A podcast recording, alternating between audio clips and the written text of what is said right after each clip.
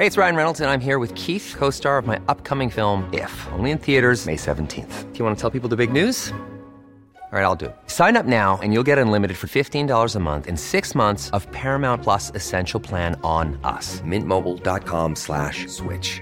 Upfront payment of $45 equivalent to $15 per month. Unlimited over 40 gigabytes per month. Face lower speeds. Videos at 480p. Active Mint customers by 531.24 get six months of Paramount Plus Essential Plan. Auto renews after six months. Offer ends May 31st, 2024. Separate Paramount Plus registration required. Terms and conditions apply if rated PG.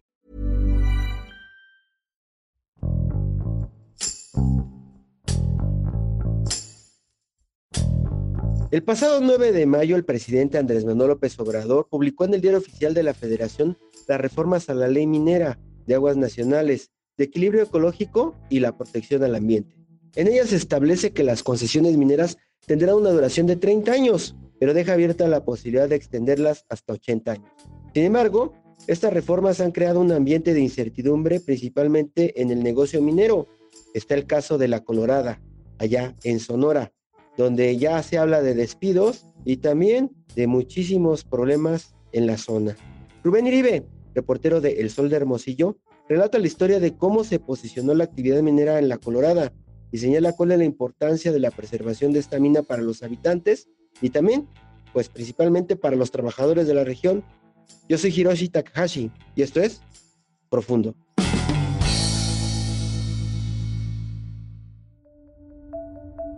Soy Rubén Iribe, videoreportero del Sol de Hermosillo. La reforma a la ley minera contempla cambios en los cuales se incluyen algunos que traerán, la verdad, serias consecuencias para la entidad, que por cierto, esta aporta el 25% del Producto Interno Bruto de Sonora. Entre esos ajustes, aquí les tengo cinco puntos importantes. El número uno, la eliminación del concepto de terreno libre y primer solicitante. Y con esto la posibilidad de que particulares soliciten concesiones mineras. Las concesiones también solo se darán mediante concursos o licitación pública. El punto número dos, reducción de la vigilancia de las concesiones. De 50 pasará a 30 años y un máximo de 85 que antes el máximo era de 100 años. El punto número 3, otorgamiento de concesiones por un solo material. El detalle es que ningún material pues se encuentra en un estado de pureza. No vas a encontrar en la piedra únicamente oro, únicamente cobre, etcétera, etcétera. Siempre vienen acompañados de otros elementos que también son aprovechables para hacer los proyectos pues más rentables. El punto número 4 es que condiciona la concesión minera a la disponibilidad hídrica. O sea que si estás en un desierto como es Sonora, pues va a ser muy difícil para que te den un permiso para explorar alguna beta. Y el punto número 5, toda la explotación quedará sujeta a un organismo gubernamental. Ojo con esto, toda la exploración va a quedar sujeta a un organismo gubernamental con lo cual la industria condena una reducción paulatina, poco a poco, de operaciones. Hay medidas aprobadas, pero pues por el tiempo digamos que estas son las más nocivas para la industria. La Colorada es una cabecera municipal del municipio que tiene el mismo nombre. Y de acuerdo con el censo de población y vivienda hecho por el INEGI, que se hizo en el 2020, es una población de 394 habitantes las que están asentadas ahí, siendo una de las más pequeñas poblaciones de todo el estado de Sonora. Fue fundada en 1740 por unos misioneros jesuitas europeos que descubrieron un yacimiento ahí en el lugar y se establecieron varias minas ahí en la Colorada, en lo que conocemos hoy como la Colorada, minas de oro. En el siglo XIX fue el centro minero más importante y el quinto lugar más habitado del estado de Sonora en aquel entonces. Se hizo municipio desde 1934, luego de haber formado parte del municipio de Villa de Ceris en 1931. Después, el trabajo de los mineros, de los mineros jesuitas, siguió pero con pequeñas operaciones, expandiéndose muy poco y tuvieron que cerrar después la mina. Esto cuando llegó la Revolución Mexicana en 1916 y pues algunos conflictos en el país por eso tuvieron que cerrar. Pero según la historia, durante el principal periodo de la minería en 1876 a 1914, se tiene un registro que en ese lapso se produjeron más de 3 millones de onzas de oro. Después de eso, pues se continuó así la actividad minera eh, a pequeña escala, no, no fue a gran, gran escala. Hasta 1991, ya en la época moderna, con las exploraciones de la compañía El Dorado. Del 94 al 2000, El Dorado produjo aproximadamente 290 mil onzas de oro y alrededor de un millón de onzas de plata. La compañía del Dorado después tuvo que vender la mina y siguieron trabajando para sacar el material. A una compañía local la vendieron de Hermosillo, la compañía, el grupo minero FGSADCB, quien continuó con la producción, limitando el producto solamente a sacar oro. 70 mil onzas de oro es lo que se extraían en el 2002. Luego, la compañía canadiense Argonaut Gold llegó al lugar y se dedicó a comenzar operaciones en el 2012 y produjo aproximadamente 420 mil onzas de oro y 1.538.000 onzas de plata. Esto entre el 2012 y el 2021, que esta compañía es la que está actualmente trabajando. Para todo lo que se está moviendo de la minería ahí en la Colorada es por la compañía canadiense. La zona de la Colorada está enclavada en el mero desierto de Sonora están aproximadamente ubicados a 50 kilómetros del centro de Hermosillo, si no es que menos. En la Colorada también existen bastantes ganaderos. En el último censo nos dicen que fueron 200 los registrados, pero todos sabemos que el principal factor económico proviene de los trabajadores de la mina. De esta actividad, pues dependen habitantes de ese pueblo de la Colorada. Por ejemplo, las tiendas, las taquerías, los comedores y la gran mayoría de los negocios dependen del el factor económico de los trabajadores, los trabajadores de la mina de la Colorada. Además de esto, también la cuestión regional, inclusive la cuestión de entretenimiento de los pobladores de ahí de la Colorada, proviene de las empresas mineras, porque ellos, las mineras, han tenido que invertir recursos para mejorar la localidad. Han construido plaza, han construido un lugar de eventos, han puesto las letras de colores de la, de la Colorada, cercado para tu precaución gran parte de los alrededores de la mina, entre otras cosas.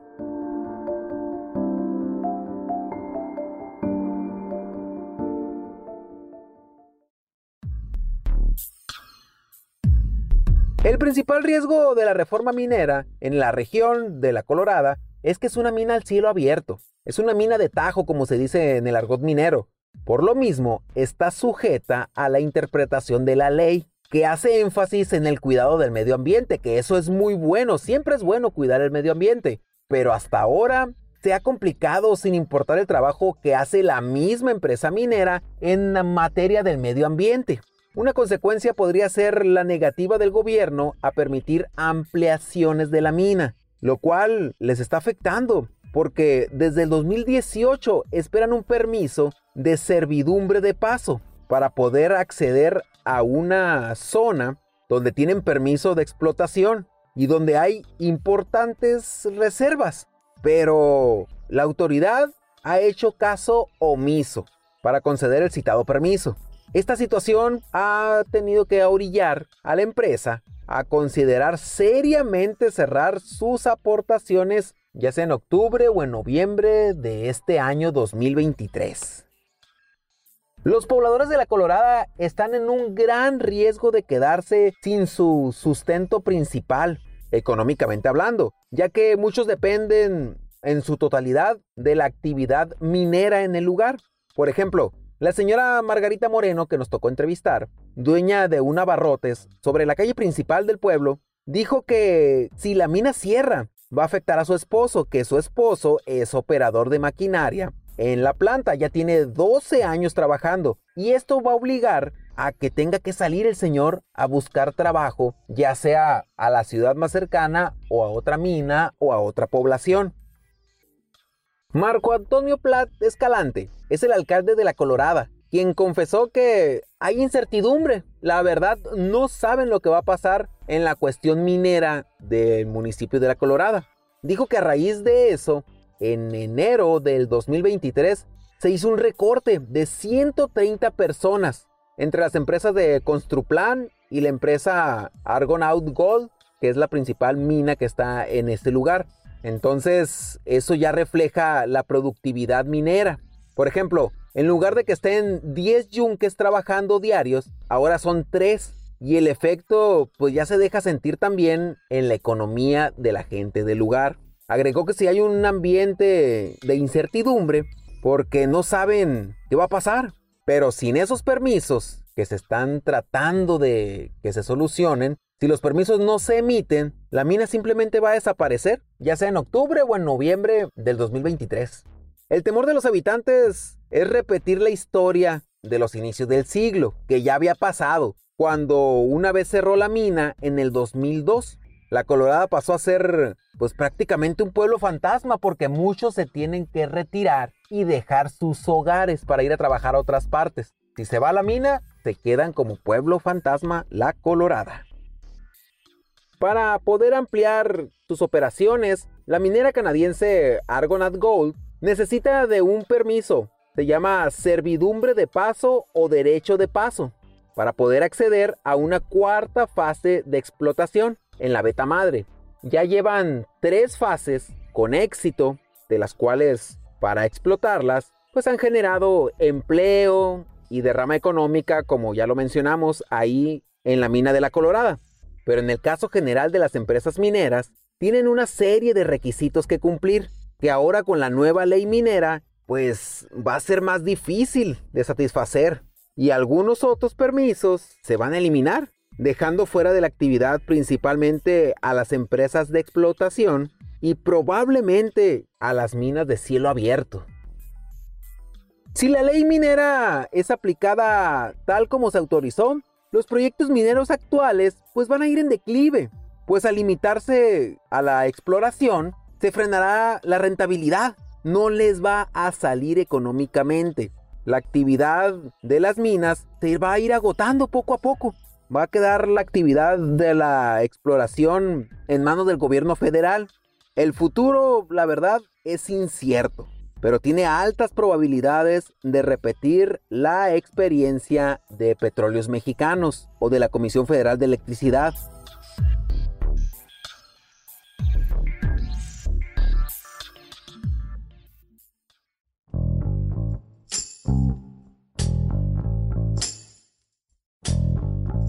Escuchamos a Rubén Iribe desde Hermosillo, que menciona cómo han reaccionado los habitantes y el alcalde de La Colorada ante el clima de incertidumbre en caso de que cierre la mina. La Colorada es solamente un caso. Los encargados de comunicación y los mineros y las empresas dicen que es una situación a la que se enfrentan todas las minas en el país debido a importantes retrasos con los permisos ambientales, de agua y también algunas de las reglas que creen que pueden cambiar en los próximos meses.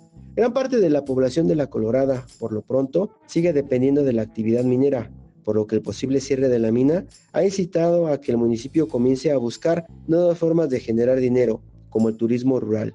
Sin embargo, todavía la minería representa una parte importante del el desarrollo de estas comunidades.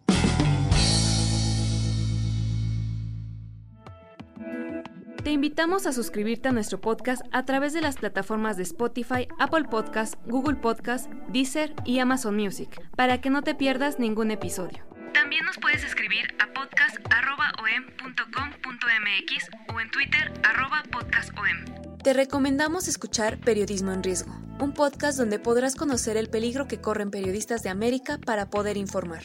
Hasta la próxima. Esto es Profundo. Un reporte a fondo de la Organización Editorial Mexicana.